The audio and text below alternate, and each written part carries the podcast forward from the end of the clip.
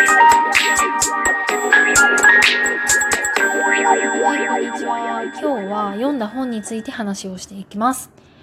えー本の題名が、えー甘いお菓子は食べません。田中長子さんです。まあこの表紙と題名見たときは、なんかすごい可愛くて、なんかどんなこう女子力高い、えー女性が出てくるんだろうみたいな思ってたんですね。なんですけれども、実際読んでみると、なんか想像とは正反対でした。まさかの。で、この本は短編集ってことで、えー6個、6つの、えー話からこう成り立ってる本ですね。で、この本に、えー全部共通していることは、まず女が主人公ってことです。で、その女が仕事とか私生活がバリバリしてて、こう、キラキラ幸せな、えー女ではないんですよ。もう正反対で、えーこう、すべてにおいて、こう、何か悩みを持っていたり、苦しかったり、の、ドロドロが、あの、女特有のドロドロが描かれています。で、具体的には、その、婚活女子の、まあ、女子といっても40代くらいかな。そういった女性の話が描かれてたり、あとはこう主婦、専業主婦の話なんですけれども、なんかこう家庭とがなんかうまくいってなくて、なんか自分自身がなんかアルアルコール中毒になっちゃったみたいな、そういう話だったり、かなりドロドロと暗い、こうテーマが多いんですよね。まあ、その中で自分がすごい、あ、いいなって思ったのがあって、これがですね、題名がすごくて、えー熊沢ありさ、公園で平べったくなってみましたっていうやつです。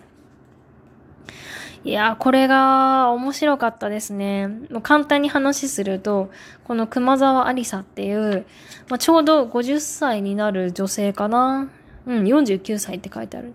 49歳の女性が、ま女性用ウィッグを、え製造販売する会社の営業職をリストラされて、無職、独身、一人暮らし、結婚歴なし、両親は亡くなり、兄弟なし、彼氏なし、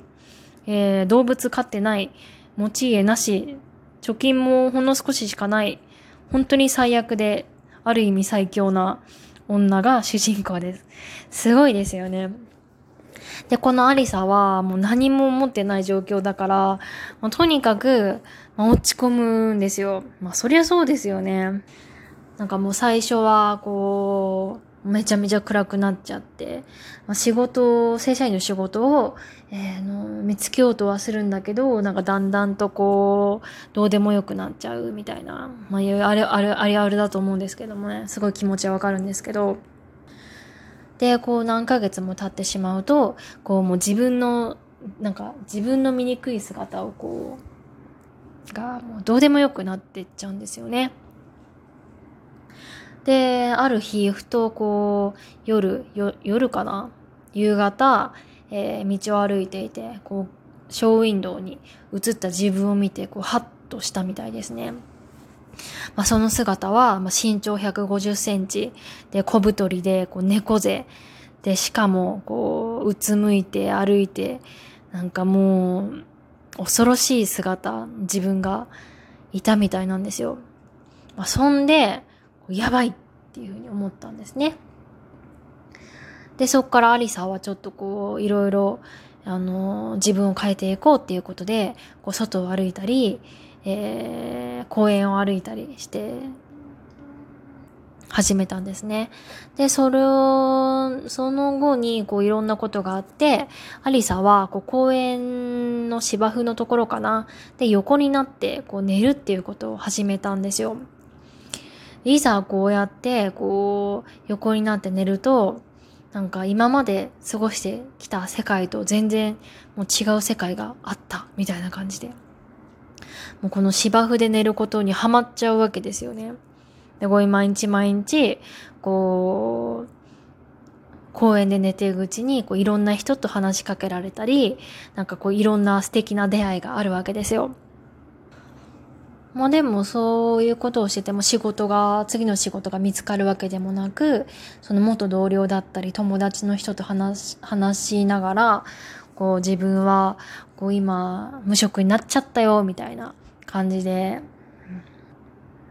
日々を憂いてるんですよね。で、最後は、この話の最後は、こう、昔の友達かな確か。と話してる間に、この友達が、ねえねえ、アリサ、アリサって、葬儀会社って興味ある？みたいなことを言ってきて、なんかアリサが、あ、なんかいいね、みたいな感じになるんですよね。で、こう、友達と話していくうちに、こう、自分が今までこう意識してなかった世界、まあ、その時はこう、葬儀会社っていうものを、えー、友達から教えてもらって、なんかこう、自分が思っている世界以外にも、こう、世界って広いんだよとか、そういう気持ちにこう徐々になっていった。ちょっとこう前向きな気持ちに、え、なっていった会話が、え、書かれているんですね。ま、その、なぜ前向きになったかというと、その公園で、え、寝ることによって、なんかこういろんな世界があるんだっていうことを、え、自分自身が実感したっていうこと。だというふうに私は解釈しています。で、最後がすごくこれは、あのー、非常に前向きな終わり方なんですね。で、この本の他の話は、あんまりこう、前向きな話が少なかったような気がして、ちょっとなんかこう、気分がもやもやっとしたまま終わってしまう話がある中、この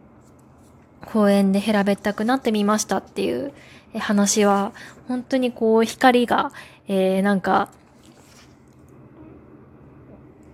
見えそうで、今後のそのアリサは多分どんどん前向きにこう頑張っていくんだろうなっていうのが分かったんで、自分的にはすごい、えー、魅力的な本でした。まあ、自分はですね、あまりこう短い小説、短編集を読むことがあまりないんですよ。まあ、なんですけれども、こう、さり、なんかさ、ふと手に取った本をこう、まあ、さりげなく読んでみると、なんかすごい面白かったなって、こういろんな発見がありますね。まあ、できれば私もいろんな本を読もうかなと思ってて、あまり一つの本に偏らないように、えー、しようかなというふうに思ってます。やはりこう、女を描く本っていうのは非常に面白いなっていうふうに思いますね。なんか男を描く本も自分すごい好きなんですよ。こう仕事をバリバリやって、こう、なんかビジネスマンとか技術者としてこう戦うっていうのもめちゃめちゃ好きなんですけれども、まあそれの逆っていうのかな、全く違う方向にあるその女性の、えー、専業主婦だったり、その婚活してるとか、家庭がうまくいかないよとか、本当に小さいように見えて、まあ女性にとってはそれが全ての世界であるっていうようなま、女性特有の視点での